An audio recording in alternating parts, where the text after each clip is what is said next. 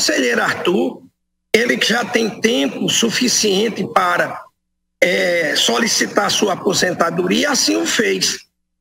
Só que como ainda está subjúdice a análise de um inquérito, o Ministério Público Federal pediu ao ministro do Superior Tribunal de Justiça que sobrestasse este processo até a conclusão do inquérito.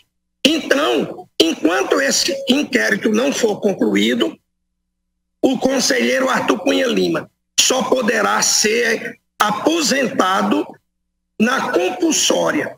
E se a memória não me falha, ele completa os 75 anos em 19 de dezembro de 2024.